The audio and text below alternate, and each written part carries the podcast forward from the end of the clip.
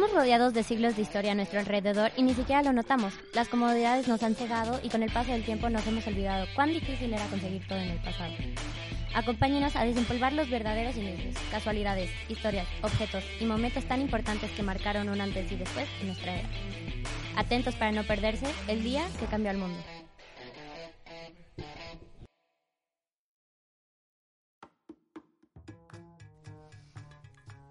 Bienvenidos otra vez, estamos muy felices.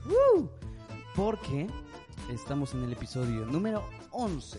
Aquí tenemos, como siempre, a nuestro compañero de cabecera, el señor Corby. Hola amigos, ¿cómo están? Espero que no estén tan preocupados o no- nerviosos por el la pandemia. Sí, esta cosa se vino complicando poquito a poquito, pero nosotros estamos aquí arriesgándonos para darles un contenido de calidad y para que no se aburran en estos tiempos que se pueden aburrir mucho, la neta. Sí, sí, sí, es hacerlo un poco más ameno y, y- y se diviertan un poco y, y tal vez aprendan algo o este, refuercen el conocimiento. De alguna manera, de alguna manera. Eh, bueno, antes de seguir, me gustaría darle la bienvenida a nuestra siguiente invitadaza de mi vidaza. Es nada más y nada menos que una persona que yo amo profundamente porque pues, es adorable y no solo eso, con ella he vivido muchas cosas increíbles. Hablo nada más y nada menos que mi hermana Constanza. Hola. Hola. ¿Me sienten? ¿Me oyen? ¿Me escuchan? bueno, está teniendo creo que un problema con los micrófonos, pero a ver, intenta del otro lado, intenta del otro lado. ¿Así? Sí, pero póntelo acá. Así. Así, sí, sí, sí. Sí, sí, sí, sí, Sí, sí. literal es así. Ok. Pero un poquito más cerca, a ver, para que... Sin miedo, sin miedo. Sin miedo, No muerde. sí, sí, no pasa nada, lo limpiamos. ¿Me Sí, oyen? creo que, ya ¿Me está, ya- sienten? creo que ya está un poquito ¿Me mejor. escuchan? Sí, ahí está, súper mejor. Bueno, el... hicimos algunos pequeños cambios. La verdad es que para el episodio 10 nosotros ya pensábamos hacer este otro tipo de dinámica. Todavía no, sa- no sé si deba de arruinarles la sorpresa. No, no, no, creo que debe ser sorpresa. Está bien, pero... va- bueno, yo que les quería decir, pero Corby piensa que debe ser sorpresa. Sí, sí, sí. Ya que pase todo el, el- la cuestión de la, de la pandemia, de, de todo este virus, empezar del el salir de la casa. Sí, deje- dejemos que esto baje porque la verdad es que, o sea, sí, sí nos vemos, nos vemos realmente muy poco, ¿no? Pero, pero sí hay que tener que esto es en serio y hay que tomárselos en serio, pues las personas que puedan tomárselo, este, guardes en sus casas y los que no puedan, pues eh, que Sí, estén muy cuidadosos, que sean muy cuidadosos porque yo puedo entender de que es difícil para todos quedarse en su casa sin paga. Pero, dime, a ver, vamos a hablar de algo. Ah, de un bueno. tema, la verdad es que es muy interesante, me parece un tema bastante atractivo y, y interesante. Y eh, en mi ñoñez un poco, creo que es algo que me emociona. Mira, es algo que no vivimos, pero nos hubiera gustado. Sí, sí. Y si nos toca vivir algo parecido, espero que tengan un poco de Sí, conciencia. claro, que esté súper bien. Sí, sí, sí. Pues mira, eh, a, a vamos... ver, Coti, ¿de ¿qué crees que vamos a hablar? eh, No lo sé. pues mira, a ver, ay, ya estoy otra vez mira. El día que cambió el mundo, que vamos a hablar el día de hoy, es el 20 de julio de 1969. Corby, ¿sabes qué día es este? Eh, yo sí sé por qué vamos a hablar de esto. Es casi el inicio del otoño. A ver, Coti, ¿tú sabes de qué, qué pasó en este día en especial? Sí, fue el día en el que el humano llegó a la luna. Oh, Ay, muy bien. ¿Por primera vez? ¿O por segunda o por tercera? Primera vez. Primera vez. Porque no ¿Sabe- estaría- ¿Pregunta o afirmación? Afirmación, porque no estaríamos hablando de ¿Sabes eso. quién fue la persona que dio el primer paso en la luna? Neil Armstrong. Eso. Neil Armstrong. Eso. Y no es el ciclista, ¿no? Houston. Tenemos de los globos radioactivos. Ay. Eh, También se dopó para llegar. había, había un meme donde decían una cosa muy interesante respecto al nombre de Neil Armstrong, no sé si lo vieron, Neil. de que las, o sea, el nombre Neil y su inicial de, o sea, A de Armstrong, al revés es Alien. Oh. Mira, B, B, B, B. A-L-I-E-N. Alien. ¿Est- ¿Estás de acuerdo que es una coincidencia muy interesante? O tal vez sí era un alien de verdad. Tal vez. Pues con esa frente y esas orejas. Brutal. brutal, brutal. Pues miren, comencemos un poco con este hombre, ¿no? Se dice que Neil Armstrong es una de las pocas personas que en el siglo XX este, será todavía recordada para el siglo 30. Uy, claro. O sea, Si llegamos. Si llegamos, pero si llegáramos sería una persona que recordaría la gente.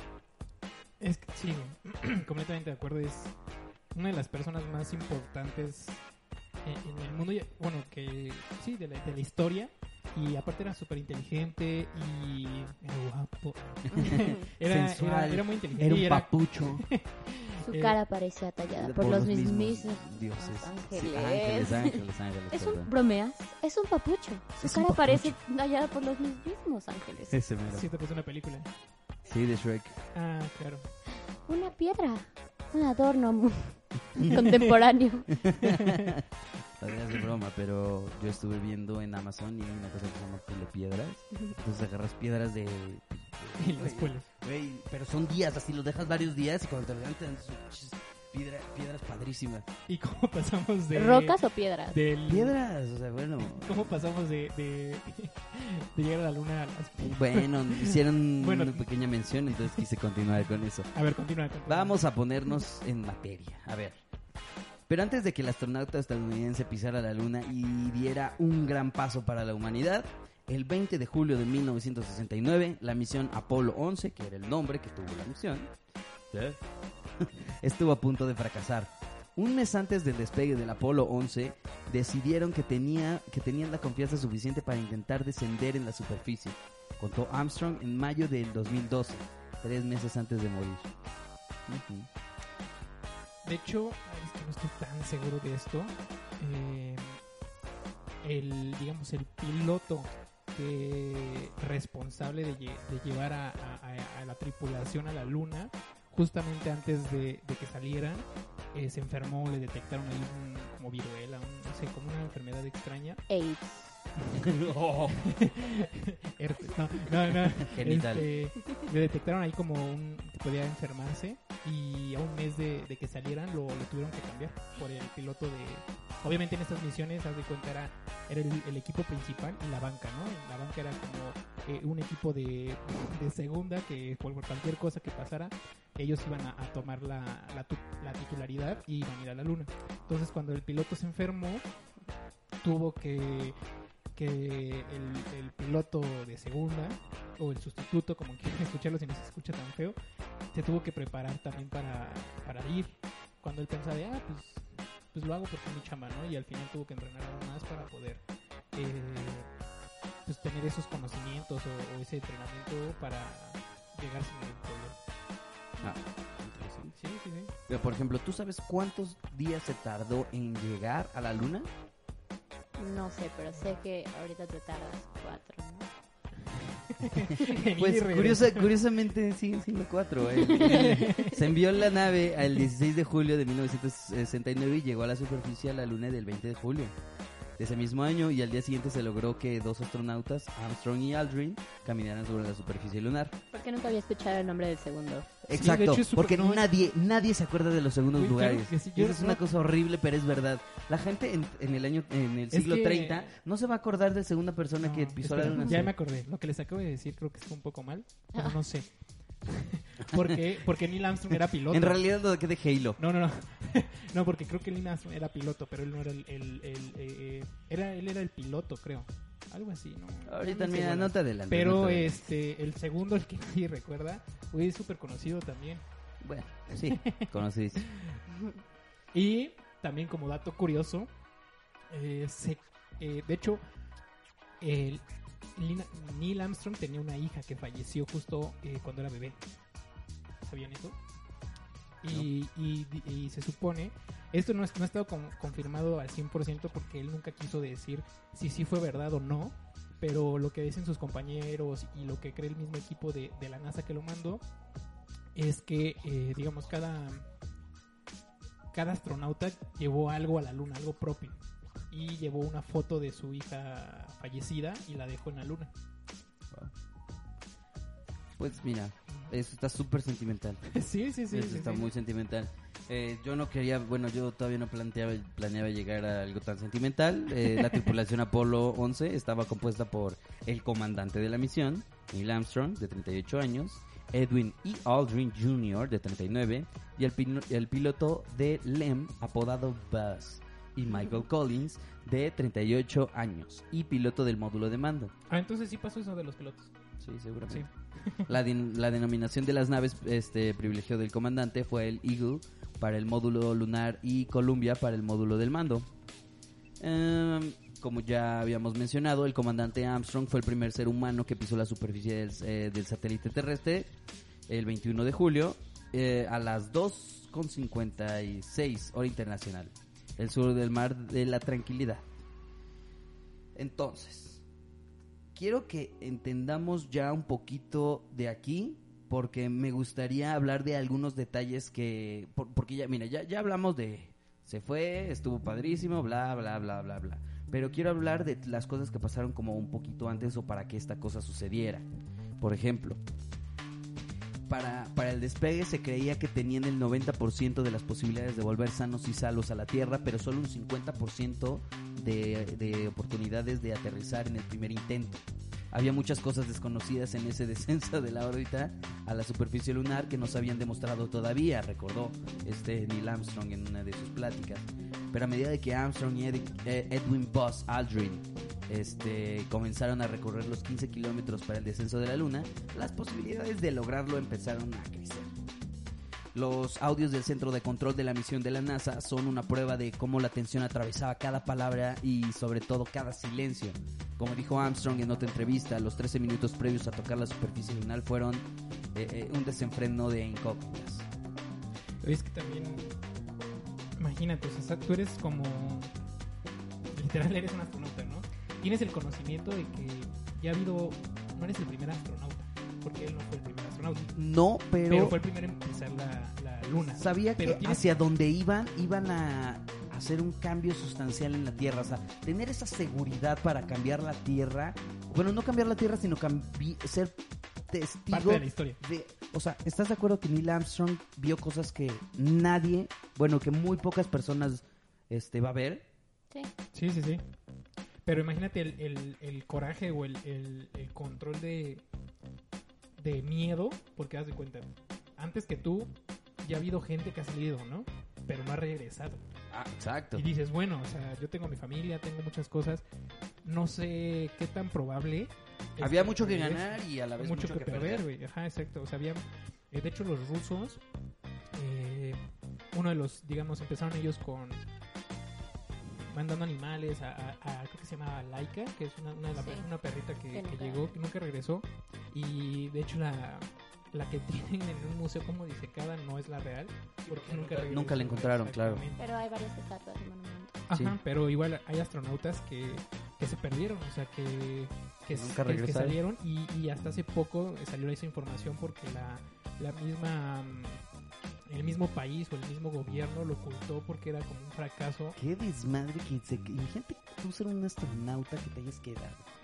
Por eso... Uy, qué desesperación. Sí, todas estas películas que hablan de eso. Uy. ¿Y tú, Coti? Dime. Este. ¿Alguna vez te pasó por la cabeza intentar o ser astronauta? No, con ver a Barbie serlo me es suficiente. Con, ser- con ver a Barbie ser astronauta. Una persona que puede ser este, enfermera y astronauta y mesera al mismo tiempo. Sí. Y doctora, este... eh, Es Barbie en realidad es una persona muy preparada, ¿eh? O sea, ella, ella conoce muchos idiomas, muchos tal- tiene muchos talentos. eh, Y es una rubia no tonta. No tonta, no, no. por- las rubias no son tontas. Hay tontas que se pintan el pelo de rubia. Pero bueno. Igual, a ver, ¿qué más tienes, amigo? ¿Qué más, qué más? qué Miren, más? si bien unas 400 mil personas estuvieron involucradas en el proyecto de Apolo, o sea, 400 mil personas este, de la NASA, nada más de la NASA, solo un reducido equipo de entre 20 y 30 personas estaban en el centro de control en el momento histórico. Uno de los datos más sorprendentes de este selecto equipo es que la edad promedio de los controladores del vuelo era de 27 años. O sea, no eran personas de 40, 50, sí, probablemente lo sabía, pero el gran promedio era de 27. Wow. Wow. Mira, si bien parece extraño que una responsabilidad tan grande fuese revoca- revocada este, sobre un grupo de empleados nuevos que aún no habían salido de la universidad, su juventud fue mayormente considerada como un activo importante, explica Kevin Fong, presentador del podcast 13 Minutos a la Luna de la BBC. No, es- Igual, este, es que fue como, lo dijo tal, tal, tal, tal. Sí, pues es que ya tengo que empezar a decir mejor las cosas. Y de hecho, y cito, no es que no, no entiendan los riesgos, explicó el director de vuelo de Apolo, Jerry Griffin, a Fong. Simplemente no tenía miedo. Pues es que no creo que no haya tenido Lo miedo. dudo. Sí, yo también. Bueno, a ver, discútele a ese güey, ¿yo qué? No, porque yo siento que una persona así que no tiene miedo es estúpida. Si, si tienes miedo pero lo sabes controlar, eres una persona más inteligente, ¿no? O sea, el, no tener miedo no implica que... eh, y bueno, no tener miedo implica que lo haces así a la viva, bueno, para mi punto de vista. Y si tienes miedo, pero tienes ese como control de, de vengo a hacer esto y tengo que hacer esto en este procedimiento, o si me quedo sin aire, o si hay una fuga de, de presión, tengo que reaccionar así. Es como... Estar preparado. Exacto. Mira, es muy sencillo, esa audacia y eso que ese, ese, ese nivel de pensamiento que les acabo de describir, este, ese nivel de compromiso con la misión terminarían siendo cruciales para el éxito del Apolo 11. Pero ahora, ¿por qué ningún país envió a ninguna persona en los últimos 46 años? Por las este, misiones fallidas. Este, tal está el Apolo 13, creo. Pues, Pues así ha habido mis- 17, misiones más creo. de... eh, o sea, sí hubo misiones que sí llegaron y también hubo una misión que, que fracasó. De hecho, como dato random, todo se ubica en Plaza Sésamo. eh, sí, creo que sí. Plaza No, Sésamo. Enrique. Exacto, y si no, busquen al Conde Contácula y es muy bueno. Pero, de hecho, hubo una misión que mandaron, ya adelantándonos un poco, hubo una misión que iban a mandar este a, a Beto. Bueno, no es Beto, ¿cómo se llama el, el- el que es como Beto, pero es este... Oye, Beto. No es cierto, no es Beto. ¿Cómo se llama el pájaro amarillo gigante? Big Bird, Big Bird. Claro. Abelardo. Bueno, es Abelardo, pero Big Bird. Iban a mandarlo a él a, a una misión de, de, eh, al espacio. O sea, no tan, o sea, iban a mandar a la botarga e iban a mandar al que lo interpreta, al que lo, lo hacía como con, con le daba voz y exacto. Pero por cuestiones de espacio no pudieron mandar la botarga y decidieron no mandarlo. Y curiosamente, ese, ese Apolo a la hora de despegar explotó y se salvó. Por Pues, mira, yo sé que ha habido muchos accidentes y la verdad es que es muchísimo dinero invertido para ese tipo de cosas. Sí. La cosa es que, bueno, Bueno, ha habido es- muchas teorías conspirativas después de eso. Hay personas que piensan que realmente el alunizaje nunca, nunca pasó y por eso no se ha mandado a, a ninguna otra persona. Pero otra cosa que, por ejemplo, quería comentar es que en mayo la NASA anunció que en el 2024 este, volverá a la Luna con una misión tripulada llamada Artemisa, que llevará por primera vez a una mujer a pisar la superficie de la Tierra. Y la verdad es que, o sea, es una gran apuesta, eh, y- pero nos ha preguntado a muchos el por qué ni Estados Unidos ni ningún otro país volvió a enviar humanos a la Luna desde hace casi medio siglo. Yo lo que había eh, visto o escuchado es que tal cual lo que pasó fue que, bueno, todo empezó, digamos, la, Yo creo que la por el- carrera. mira, la- se- se pre- es porque también es muy, muy caro. Exacto. O sea, sea, es ¿Cuánto crees que cuesta, Coti? ¿Cuánto crees que cuesta esto? Eh, severos millones de dólares. Pero severos, se- severos, pero en serio. o sea, Es que- son, son cantidades que jamás vas a ver en tu vida. Jamás. 40 mil millones. Probablemente. Y nada más para el, nada más para el estacionamiento. Pero, por ejemplo, todo empezó, eh, pues fue una carrera, se puede decir, arma- armamentística, donde entre Rusia y, Y Estados, Unidos en esa época, digamos, estaba la Guerra Fría, en la cual hubo una, una competencia de desarrollo tecnológico y el primero en, en, digamos, en llegar a la Luna era el que iba a ganar la guerra, ¿no? Eh, entonces, eh, me perdí. Entonces todo esto, digamos, era, aparte de que era, era caro, también de cierta forma era rentable, porque era como un show. Hace cuenta toda la gente que, que lo, veía, lo veía en la televisión, toda la gente que, toda la política que iba, que iba detrás de, de- de prometer que íbamos a llegar a la luna, o que, o que Estados Unidos iba a llegar a la luna, o que, el ser humano iba a llegar a- fuera de la Tierra, era como muy, muy atractivo para las personas.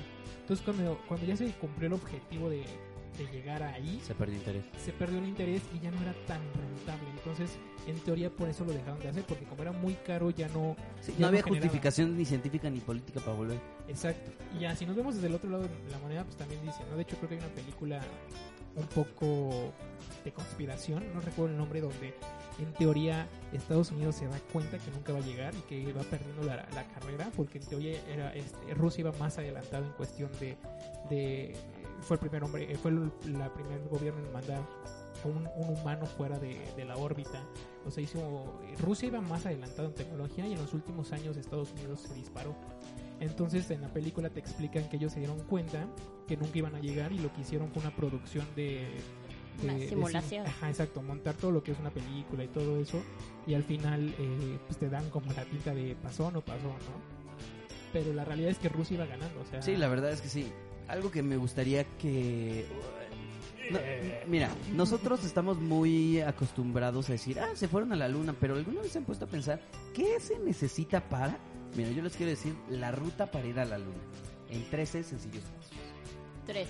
13 sencillos pasos. Entre más... No, no, no, a ver.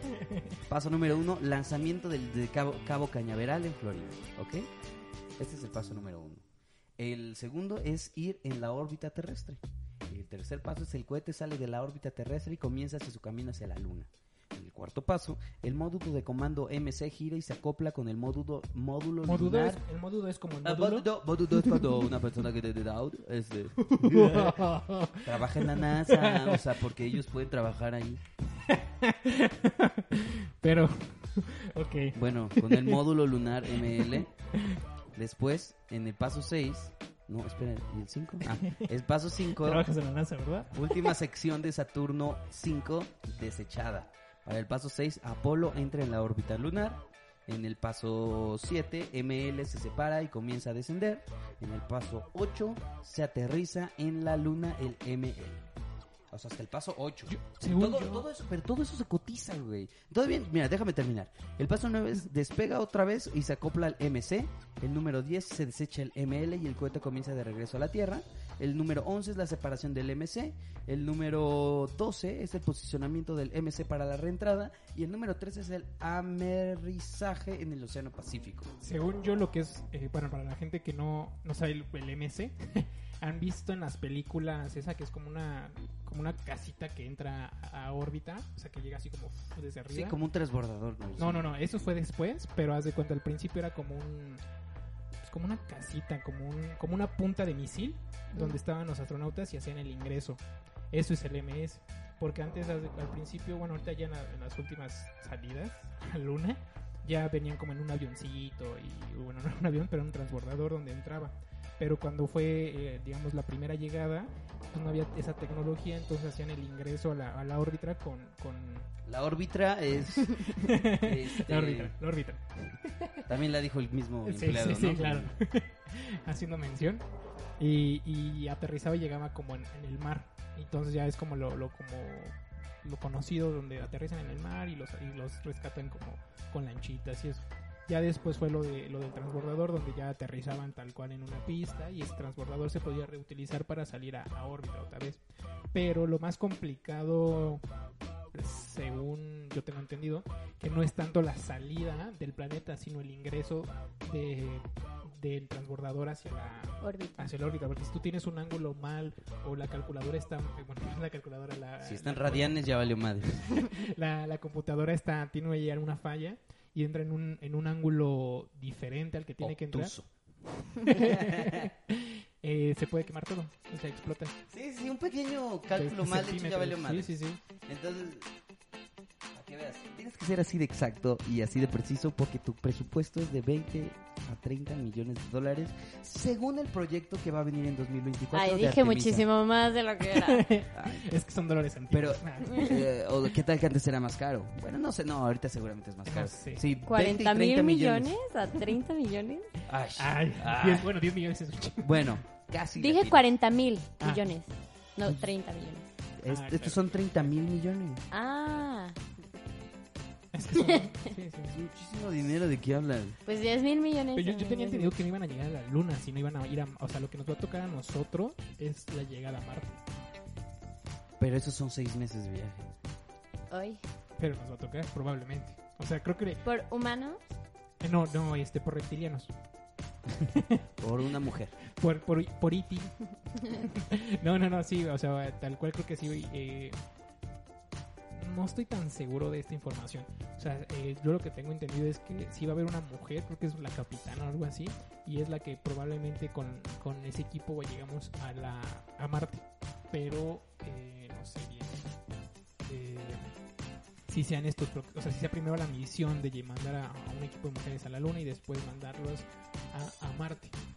Bueno. Igual, eh, en teoría es eh, igual, por ejemplo, regresando un poco al, al primer alunizaje, eh, ya metiéndonos con un poco de conspiraciones y así como un poco más... eh, Más turbio. más turbio en la parte haz de cuenta cuando todo eso se transmitió, transmitió en vivo pero había como un como un desfase de tiempo de lo que pasaba en la luna la información viajaba a la NASA y de la NASA lo, lo transmitía Ah, es que. Bueno, quería hablar un poco de eso. bueno a ver antes que termine yo de decir lo que iba a decir dale, dale. dale dale dale para porque es el momento Lo, lo que, bueno, lo que pasa es que justamente hablando de las comunicaciones, eh, una de las cosas que decían era de que eh, las comunicaciones de la nave son horribles.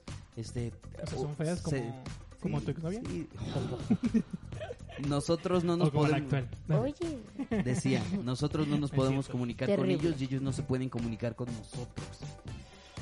El problema estaba en la llamada antena de alta ganancia, el enlace de radio que permitía el centro de control hablar con Armstrong y Aldrin, así como recibir datos de los sistemas de módulo lunar.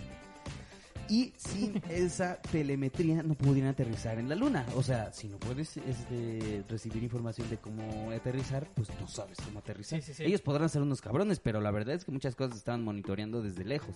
Y también si te pones a pensar en esa época, uy, o sea, no, no tenemos la tecnología que hay ahorita, ¿no? Las computadoras o el- la capacidad de razonamiento o de procesamiento, mejor dicho, de procesamiento de una computadora, ¿no? O sea, el, el- la velocidad con la que la- las computadoras actuales procesan información no tiene nada que ver No, no, no. Sí, Con la de la esa señal también, o sea. Igual, por ejemplo, lo que decían era que cuando, ya retomando la, lo que iba a decir, es que cuando llegaron a, a- a la luna, hubo un, un momento en el que la transmisión en, en vivo que lleva a todo el mundo se interrumpió, se cortó. Y esto, eh, ya las teorías dicen que se cortó porque vieron un objeto extraño en, en la luna, que cuando ellos aterrizaron, eh, casualmente pasó un, un objeto y, y hasta como un poco más en, la- las conspiraciones, si te pones en esa parte, eh, sí se escucha que este, no es Armstrong, sino se llama este Buzz, Buzz, Buzz Aldrin, eh, dice un comentario de qué es eso, no te acerques o algo así, y se hace el corte. Entonces lo que se dice es que ellos eh, tuvieron un contacto extraterrestre en ese momento y por eso la NASA decidió cortar esa, esa parte para que no, no llegase a- a eso y de hecho este Neil Armstrong nunca habló de lo que pasó en ese corte. O sea, sí se le, se le preguntó, pero él, él nunca quiso Dar detalles. y a- a- me parece que a diferencia de, de este de Al- Aldrin, sí hizo algunos comentarios antes de, de, de lo que había y decía que sí había vida eh, en, el, en el exterior de la Tierra, ¿no? Igual, eh, ¿qué más ibas a decir, amigo? Bueno, y este también se supone que en teoría la misión Ya, ya, perdóname, perdóname. Me fui. Error sin No, no, sí, no. sí, se fue- Ya, se ya, fue a la perdón, luna y me fui- regresó. Sí, es que me fui a la luna un ratito. Miren, lo que pasa es que ahorita que hablaste de estos detallitos como escabrosos, Sí, sí, sí, sí, misteriosos, sí, sí, lo quería- interesante. quería hablarles ya como por último punto. eh, o sea, porque ya les hablé de que hubo poca comunicación, ya les hablé más o menos de qué se trataba. Y ahora les quiero dar de un detalle interesante que creo que jamás se habían puesto a pensar. ¿Cómo se siente la luna? ¿Cómo huele la luna? Pues no la podrías oler porque si no te congelas. No, Te lo que ah, es que ah, ja, ja, ja. O al claro. menos que sea como un reto de TikTok. Escucha, que te suave, pones el, la arena suave, sabroso y maloliente fueron algunos de los adjetivos que los astronautas dijeron cuando pisaron la luna y este cuando usaban sus trajes este se les impregnaba el polvo lunar. Una de las cosas que pasó. Y ya cuando estaban dentro de la nave, Sí, mira, no se trata de ciencia ficción. Cada uno de los astronautas que pisó la luna tuvo la oportunidad de comprobar el olor de la luna después de una caminata espacial. Fue al regresar a la nave que quita- y quitarse el casco cuando quedaron impregnados del hedor de aquella sustancia que según se lee en las crónicas de Apolo de la NASA, las era son como las de Narnia o esas. Ah, parecido, parecido, solo un poquito más real y sin leones. Era increíblemente pegajosa, hasta el punto de que se adhería a las botas, los guantes y cualquier superficie expuesta a ella. El polvo lunar o regolito, como lo llamaron, su nombre científico, parecía flotar sobre la superficie del satélite adhiriéndose a cualquier objeto. O, mira, por ejemplo, decían, no es como el polvo terrestre. Le dijo a la BBC Butler Hines, supervisor del proyecto LADI, una misión de la NASA que lanzó en el 2013. El científico también explicó que el polvo de la luna es áspero y un poco diabólico. No sé qué se quiso expresar con eso. Este, pues, sí. que, que tenía azufre. pues mira, de hecho sí dicen que olía como a, a esto quemado. Ay, el azufre huele asqueroso. Decía que olían a... Ahorita te digo. A pedo, A, pedo de monja. Sí, ándale, huele a a pedo. pólvora quemada. A pólvora quemada. Ah, me gusta el olor de la pólvora. Bueno, eh, bueno, a eso huele la luna más o menos, según estos. Eh, Igual, de hecho, creo que. Eh, ay, no tengo el dato, pero sí trajeron toneladas de piedras y de. de, de, de, pues, de tierra o de arena, no sé cómo. Sí, seguramente, y lo vendían. De hecho, los regalaron, o sea, sí llegó como para estudios, pero sí hubieron como piedras que llegaron a políticos, a familiares de, de los mismos astronautas, porque eran como un regalo, ¿no? O sea, está chido tener una, una piedra de la luna, o, o es mejor tener una piedra que te lleve a la luna. Eh, la segunda me gustaría más. La segunda, Es que me la regalen, ¿no? ah, ah, la primera, la primera. pues no sé, a mí me da miedo porque como que yo sí creo en el simbioide porque he visto mucho Spider-Man. Entonces, y además, ahorita que digan este tipo, este tipo de cosas, porque, mira, se refiere a un polvo diabólico, pues se incrusta en huecos imposibles al seguir las líneas de campo eléctrico, pero resulta tan pegajoso para los astronautas que era muy desesperante, porque por más de cepillar una y otra vez al ingresar a la cabina tras el paseo, siempre quedaba algo y a veces mucho de aquel polvo extraño que algunos describían que tenía olor a pólvora. Este, al quitarse los guantes y los cascos, los dos astronautas a, lo- a las seis misiones de Apolo entre 1969 y 1972 que fue la última. ujú, pudieron sentirlo, probarlo e incluso, e incluso olerlo. ¿Por qué probarlo? ¿Por qué porque no? podían. Porque podían. Sí, sí, sí. Mira, si hay niños que se comen los mocos. ¿Y de ahí salió lo sabroso? Pues mira, mira, el piloto del Apolo 11, Buzz Aldrin, dijo que aquel polvo que ensuciaba su traje tenía una fragancia como a carbón quemado o similar a las cenizas de una chimenea sobre, este, sobre todo si derramas como un poco de agua sobre ellas. O sea, Ay, como. Soy de México, o sea, nunca he estado cerca de una chimenea. o sea, más si bien. no has ido en el campo, claro que sí, Ay, pero me da calor. eras agricultora. Este, eh, mira, decía que es un olor yo- fuerte. Yo siento que. O yo siempre me había imaginado. no. Siempre me había imaginado que, que era como muy delgada. O sea, la, la arena o la tierra de, de la luna como muy delgada y muy, muy finita. Sí, sí, sí, sí, de hecho. Pero al parecer que olía como. Como cuando alguien tira un fusil. Cuando, cuando alguien le da un balazo al a un fusil. Ah, claro. Sí, como sí, que suena como esa, ese tipo Sí, de pólvora. Sí, me pasó. De hecho, todos los días vuelo. Bueno, no, pero parece una referencia muy concreta. Pero igual, por ejemplo, eh, lo, lo regresando un poco a las teorías conspirativas, eh, dicen que, que hay una parte en el video donde llegan a la luna, donde obviamente clavan la bandera y la bandera se ondea. Pero en rea- eh, Pues eso mal, ¿no? Porque la, la luna no tiene órbita, no hay aire. no hay aire. Pero la, digamos que la respuesta científica, la respuesta científica de, de, de por qué pasó eso es porque la bandera tenía un como un alambre o como una base donde ponían la bandera que parecía como si estuviera ondeando. Entonces a la hora de mover el, el- la asta vibró y parecía que estaba ondeando. Y de hecho creo que sí es es factible eso. Matemáticamente igual creo que sacaron la sombra, o sea, muchas cosas que... Mira, alguna, porque además también algunas personas dicen que pues tenía como un ganchito, entonces, pero Yo No siento que sí llegamos. Parece falso. yo también, o sea, como que sí veo las capacidades tecnológicas para hacerlo. Sí, Sí, sí, sí. De Y hecho, sobre todo con ese, con ese presupuesto. aparte no solamente el presupuesto, sino la, la gente que trabajó en eso, igual retomando un poco y, y viendo un poco un podcast atrás, de que hablamos del holocausto y todo ese tipo de cosas, hubo un científico que fue muy importante para llegar a la luna, que fue nazi. Ah, sí, sí, había escuchado eso. Sí. Nazi. Nazi. ¿Quién? ¿No recuerdan cómo se llamaba? Hitler. A ver, una pista. Ana Frank. No, no, no. ¿Han visto la serie Ana de... Frank no era nazi. Eh, casi. eh, sale en la serie de Hunter. Ay, nunca he No visto hemos eso. visto juntos.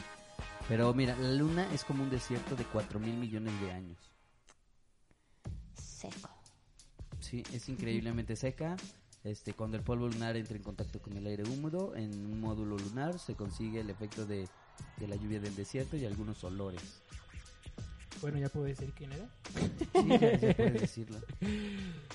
Era un científico alemán que, de hecho, este científico desarrolló un poco la parte de los misiles, misiles tele, tele, Teledirigidos. ajá. Es de decir, de los que puedes aventar de un país y llegar a otro país sin ningún problema y sin necesidad de tener un avión para aventar una bomba. Y su nombre es Wenber, Wenber, ah, es que soy pésimo pronunciando, Wenber von Braun. Sea, Von, von, von Braun. Von. Es que. Von, Von. Von. von Braun. Como si fuera fun de divertido.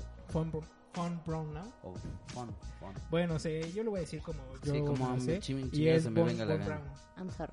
Y, y él, él era un, un científico nazi que cayó, que cuando terminó la guerra Estados Unidos lo tomó para, para poder desarrollar y llegar a la luna.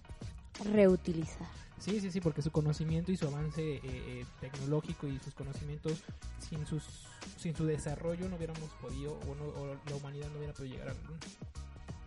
Está... Y igual los rusos tenían sus científicos nazis. Bueno, creo que ya hablamos suficiente del alunizaje. Ahora lo que me gustaría es que habláramos un poco de este, o sea, no dejar de hablarlo, pero ya hablar un poquito más respecto a nuestra, ¿cómo lo explico? Nuestra opinión al respecto. O sea, vamos, vamos, vengan, vengan conmigo, acompáñenme un poco a mi imaginación.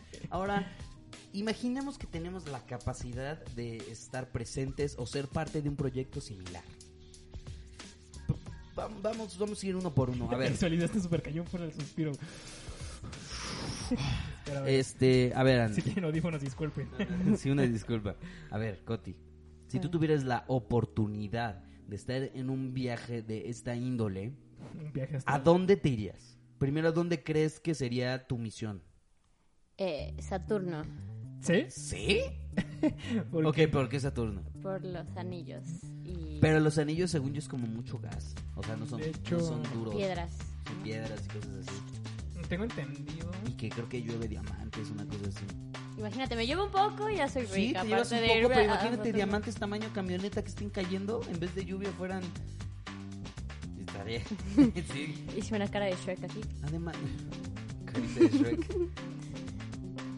Eh, imagínate, además, ¿cuánto se hace a Saturno? Mira, de aquí a Marte son seis meses de viaje. Saturno son cuatro años. Sí, Eh, son cuatro años. ujú. Cuatro años, estarías cuatro años de ida y cuatro años de regreso. Serían un viaje de ocho si no años. pasa nada malo, pues Imagínate, un viaje de ocho años sin ningún contratiempo. Vamos obviamente a pensar en lo mejor posible y que todo funcione perfectamente.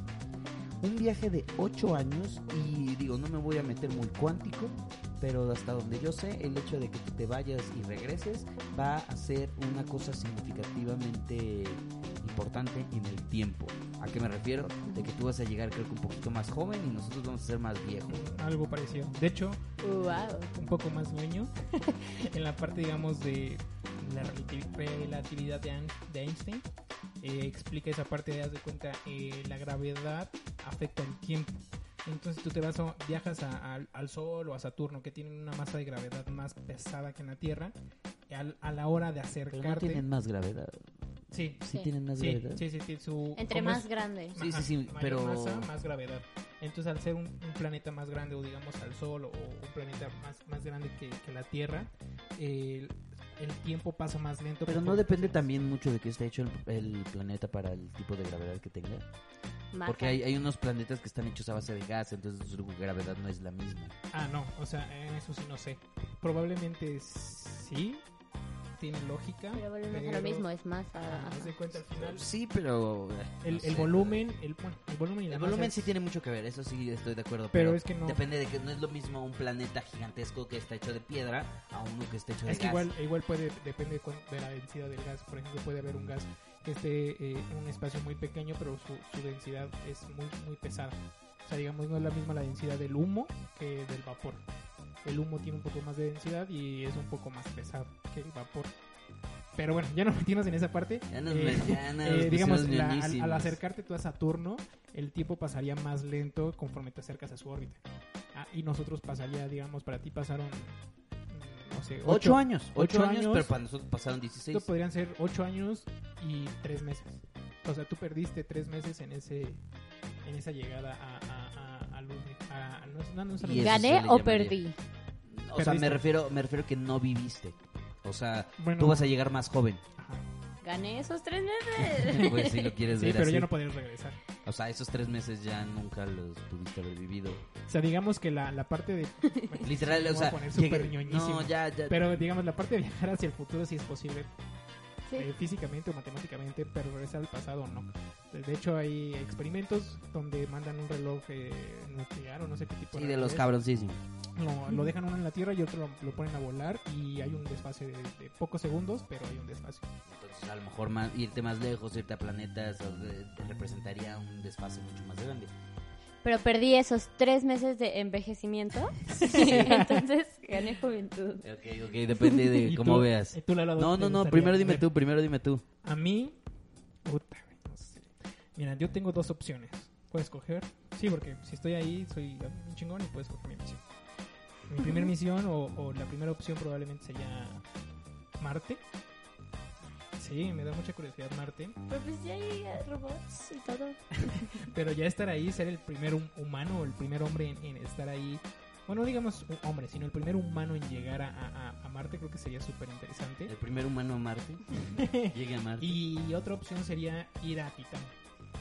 Es una de las lunas, ¿no? De Sí. Saturno o de, Sí, de- de. Júpiter. Podríamos estar en la misma misión, pero te No, creo freseas. que es de Júpiter, creo que es de Júpiter. De, No me acuerdo si es de Júpiter. Sí, o de- es, de- es que soy pésimo con los nombres. Según yo es la Queda cerca, queda según yo cerca. es la, la- el, el- la misma el mismo planeta. Tiene muchas lunas y bueno para los que no saben qué es Titán es eh, no es un dios ni, ni un hijo de, de Cronos ni nada de eso. Es este tal cual una luna que probablemente sea una de las mejores opciones en el que el ser humano podría llegar a, a- a habitar. Eh, obviamente no es lo mismo en, en cuestión de, de agua, de presión, de, de temperatura, pero sí, sí podríamos llegar a adaptarnos a vivir en- en- no en un planeta, sino en una luna. Por eso me llama mucho la atención. Igual, ya saben que yo siempre hago referencias a películas y así. Hay una película que se llama tal cual Titán en Netflix. Es muy buena y habla más o menos del tema de... eh, igual que el planeta está acabando y la misión es mandar a alguien a Titán, pero le hacen unas modificaciones genéticas para poder adaptar a- al ser humano a vivir en esa... Pero voy a hacer un punto. ¿Por qué no salvamos al planeta en vez de estar buscando otras opciones? Por eso ha habido desinterés en volver a la luna. Pues sí, exacto. Es que también depende, porque yo había escuchado que la luna está en tu no. este, eh, una opción que es muy rentable para un futuro no muy lejano es la minería espacial. Sí, porque obviamente Sí. todos los elementos ¿Ven? que aquí pueden empezar a escasear allá. No, ¿sabes qué? Yo quisi- yo a lo mejor me iría más aventurero. A mí, yo me gustaría ir lo más lejos posible. O un hoyo negro.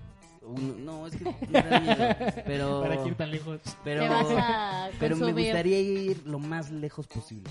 A- al punto en donde la realidad sea difícil de entender.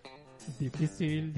Difícil A ver, Pero a ver, así, algún lugar, Mira, o sea, otra que, galaxia. Mira, estoy pensando, eh, de alguna manera, se, bueno, no, no, o sea, no, no necesariamente que mientras más lejos haya cosas más raras, pero por probabilidad así sea.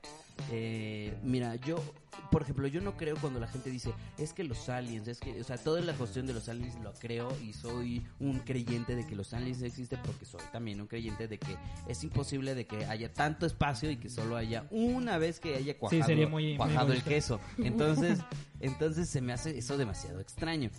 Yo, pero cuando la gente dice que los aliens son cosas verdes con cabezas y brazos, pero de alguna manera son humanoides, yo les digo, ¿sabes qué? Eso es demasiado egocéntrico, de, antropomos, antropomocéntrico, no sé cómo se le diga, pero eh, de, de claro. que, de que- de que creas de que tú eres el centro del universo y eso se me hace de lo más estúpido posible.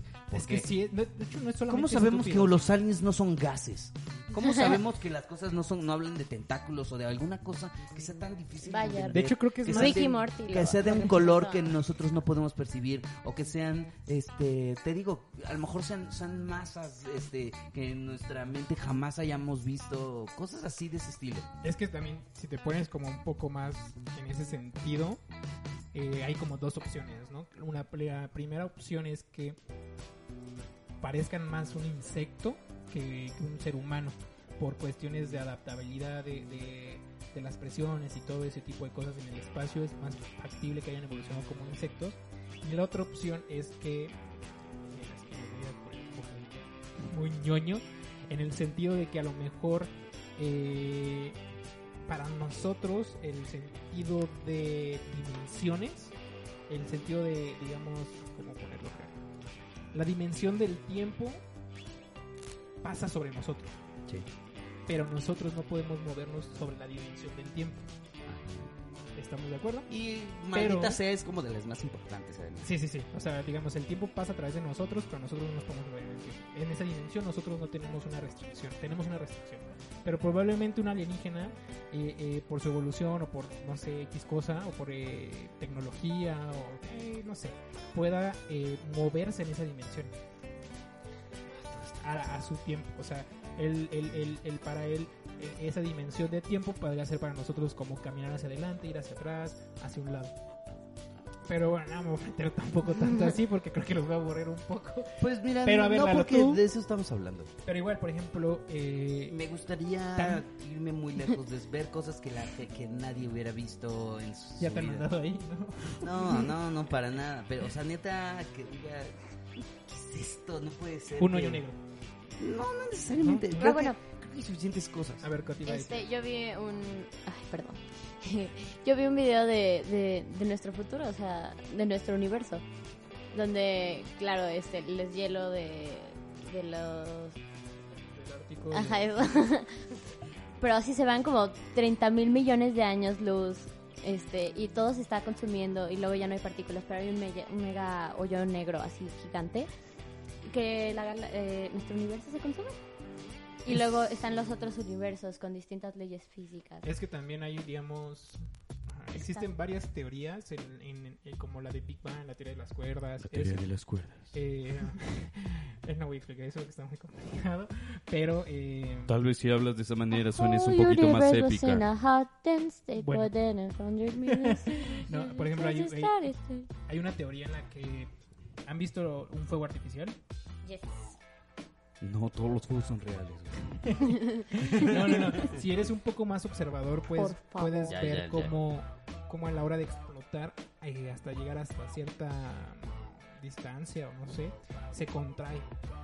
Entonces hay una teoría, realmente no recuerdo el nombre de, de la teoría, que dice eh, justamente eso, que explotó, que hubo un Big Bang, va a llegar un punto en el que el, el- Sí, amigo, prosigue. en que el espacio de, se, va, se va a dejar de contraer, de, de expandir y se va a empezar a contraer. Entonces va a llegar un punto en el que todo se volverá a destruir y va a llegar al mismo átomo. Y al estar en ese átomo... ¿Qué pasó? eh, al llegar a ese átomo, eh, la misma presión y la misma acumulación de energía de, de todo eso va a volver a hacer que explote y va a hacer que las cosas pasen exactamente igual. Igual, o sea, yo volveré a estar aquí. Sí. Tú probablemente no serías consciente, pero todo, todo la, la situación Saldrá sería- igual, así. Sí, sí, sí, sí. Reina Isabel otra vez acá. Sí, sí, sí, exactamente igual. Y, Esta y- botella aquí. Sí, sí, sí, todo igual. Es una teoría. como la de Big Bang, la teoría de las Yo hice cuerdas. eso. Sí, hace Todo es 10 tan mil millones de misterioso años. en este mundo que ahora nos ocupa. Oh, oh. Pero igual, a mí me gustaría ir a un hoyo negro. Em, ¿qué es eso que no estoy tan seguro de eso. Dije seguro y soy niña, pero seguro que sí. Sí, yo creo que ir a un hoyo negro también estaría cool. ¿Crees? Sería una misión sin retorno, siento. Probablemente, de hecho, no, no tenemos ni la menor idea de que pueda llegar a pasar en, En este mundo tan raro que, que vivimos. No creo que sea tan, tan agradable para los que traigan audífonos. quién sabe, a lo mejor dicen, ah, ya le metieron producción. Un viaje astral. Porque el viaje más extraño del mundo en el que vivimos. Está la verdad bastante, bastante interesante. Yo no sé, güey, yo esto creo que esto es increíble. Parte de las A ver, mejoras del va a decir podcast algo, Coti. A ver, por favor, dinos de las cosas más extrañas del mundo en el que vivimos. No creo que haya sido tan extraño, pero pues Stephen Hawking ya se murió, entonces no creo que tengamos ah, tengamos tanto tanta No. información nueva acerca de los hoyos negros como lo hemos hecho. Pues es que, según yo, todos son sea, bueno, no teorías, son. Como dije hace rato. Conspiración. No, no, no, conspiraciones no es. Sí, teorías. Es la, como la de Big Bang, la teoría de cuerdas. Todo eso porque no se puede unificar de ciertamente todo, ¿no? O sea, es complicado. Pero ya en vez de hablar tanto de física, metámonos un poco más a una otra pregunta. Mira, no, Otra mira. pregunta que tenga sobre el espacio. Ya, creo que, creo que ya debemos de cerrar definitivamente porque ya nos fuimos muy allá.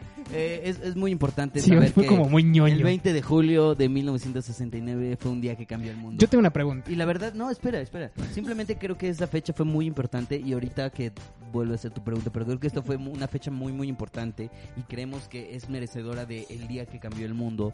Pues a partir de eso, muchas personas empe- empezaron a meterse en esa onda.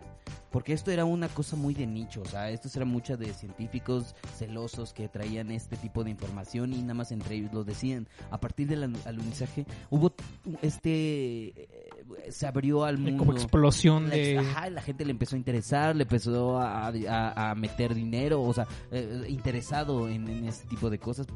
Y la- siento que se ha perdido mucho porque ahora nos metemos mucho en las cosas este, tecnológicas que tenemos ahorita. Pero realmente lo que trae este Tesla para, para eh, este, los viajes posteriores a esto.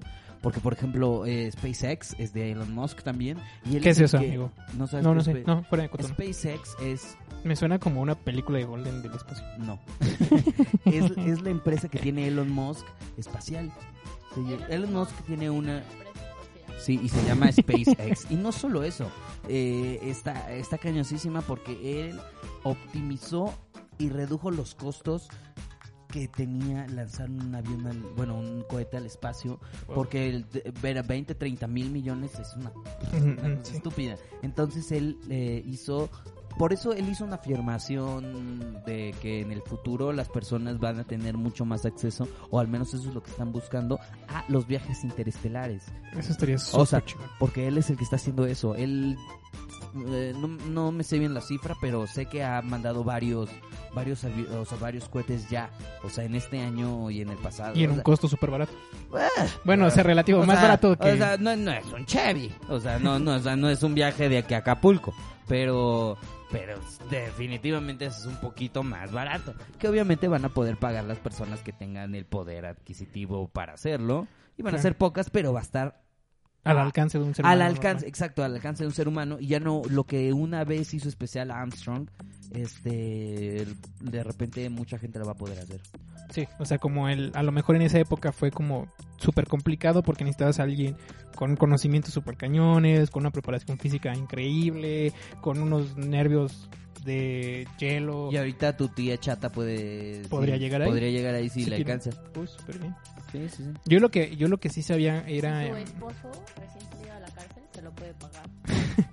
igual lo que yo sabía era que él, este Musk, estaba interesado en lo que les había comentado en la parte de minería Espacial. espacial. Haz de cuenta que a lo mejor eh, te cuesta un poco más de miles de millones de dólares mandar una tripulación o agente a un asteroide de oro lo minan y traen todo ese oro a, a- a la tierra. Y ya. Y ya, o sea, ya con eso tienes eh, una producción increíble. O sea, sí, pero también es un desmadre, ¿eh? Ah, o sea, sí, sí, sí, Porque, sí. o sea, es, encuéntralo, ve, eh, coincide Llega, con su sí, sí, es un pedote, llega. o sea, es un pedote. Sí, sí, sí, no es cualquier cosa. Pero se supone que la remuneración es por creces. Putísima, Sí, gratis. sí, sí, o sea, alcanzar un meteorito o algo así de, Sí, de, sí. de oro o de un material súper codiciado aquí. Además serían toneladas de toneladas Sí, sí, de sí, sí. toneladas. Pero ¿sabes qué podría ser también pensar? O sea, que podría abaratar a futuro. Claro, todos los costos. Sí, sí, sí. Igual es a lo mejor así de cabrón como nosotros vemos llegar a minar una, un asteroide o, no sé, cualquier otra cosa. Así lo veían el- el- nuestros abuelos o nuestros papás el, el llegar a la luna. ¿Te imaginas? Sí, güey, claro, o sea, imagínate el, el... De hecho, como dato curioso antes de hacer el cierre, eh, se conoce más de, de lo que es la luna Que del océano. que del océano. Uy, eh, el océano también es una cuestión que me pone los pelos de punta. Sí. Pero bueno, vamos a hacer el cierre ahora sí. Hagamos el cierre. Quiero agradecer a Corby que siempre nos acompaña y obviamente la presencia de la hermosísima Coti. Qué Constance. bueno que nos acompañaste. Estoy feliz de que nos hayas regalado un poco de tu tiempo y espero poder verte en el podcast nuevamente pronto. Gracias por invitarme. O sea, no participé tanto. Me hubiera gustado. Participaste excelentemente. tú, Sí, sí, sí. No te preocupes por En lo que eso. agarras la confianza, ya el segundo ya, como siempre. Estuvo hablando. excelente, no ni, ni, ni digas nada. Fue bueno. También era un tema complicado. Era un tema un poco complicado. Esperemos que el siguiente que te toque no sea tan. Y espero que les haya gustado la información, que no se les haya sido tan, tan pesada y ahorita en estas fechas de, de tanto estrés y, y- y pánico, no Yo sé. estoy súper feliz aquí en casa. o Sí, no, yo lo sé, pero o sea, hay gente que tiene que siempre salir, o sea, que tiene Sí. que salir a trabajar. Ir por la papa. Cuando tra- cuando trabajas, pues como ya la onda del home office, pues ya se puede, entonces, pues ya es desmadre. Entonces, eh, Pues, pues sí. hacerlo más, más ameno. Queremos hacerlo más o menos, queremos acompañarlos en sus en sus ratos libres, en sus ratos de lavar los trastes, en sus momentos de lavar la, la losa, este, Home office. home office, el coche. Siempre podemos El- sentarnos un rato a ¿Qué platicar. hacer? Sí, No, sí, sí. claro, El claro. cocheo y todo eso, ¿no? Ah, Todas esas cosas. el delicioso. El del suculento. bueno, quiero darles las redes sociales de El Día que Cambió guion bajo el mundo en Instagram y el podcast que cambió el mundo en Facebook. Quiero también felicitar a Corby y a Lalo, que soy yo, que hablo en tercera persona porque en el, hicimos la página de Facebook y ha tenido una respuesta impresionante. Ya somos Uh. casi 2000 Seguidores. cambio del mundo livers. No sé cómo rayos se tengan que llamar, tendría que tener un nombre, pero ya somos casi 2000. Nos faltan muy poquitos y si nos ayudan a subir sería una cuestión admirable. La verdad Compartan. Sí, sí, sí, eso nos ayuda muchísimo. La verdad es que cuando uno está de, de, de este lado, el, el, el- el- un simple like ayuda muchísimo, el compartir, el, el que le platiquen a, a- a sus amigos del trabajo, a sus Que amigos de la recomienden, escuela, que nos a su sigan. amante, no sé. yo sé que a ustedes no les cuesta nada darnos un me gusta, un like, un comentario. Tratamos de que ahora haya más contenido en estas páginas para que puedan platicarnos qué les parece, de qué les gustaría hablar, qué opinan de lo que estamos diciendo o simplemente quieren mentarnos la madre. Habrá unos que vamos a- a ignorar más que otros, pero este, por favor, Todo sean aporta, amables, sean aporta. amables y, y sean participativos, participativos con nosotros. Sí, sean participativos, no sean pasivos. No sean pasivos, siempre activos. Y rápido, eh, compartir tus... ¿Quieres ¿Redes decir tus sociales, redes sociales, Coti? ¿Algún evento que tengas? Nah. Am, Constanza, bajo, bajo. Eh, deletrealo porque... Eh, sí. C-O-N-S-T-A-Z-A, Ok, guion bajo, B-A-C-H, guion bajo. Ok, Ok. perfectísimo. Yo, Este, le agradezco a mis papás por nombre tan complicado. Ey, está hermoso. Eh, y ¿Tú, a mí Lalo? me pueden seguir como Lalitos93 en Instagram. Vean mis dibujos y si les gustan, coméntenlos. Y en co- Y a mí me pueden encontrar como Ger Corbis. Claro que sí. Entonces, sin nada más que decir, quiero agradecerles una vez más. Y nos vemos la próxima semana. Bye. Bye. Adiós. Adiós.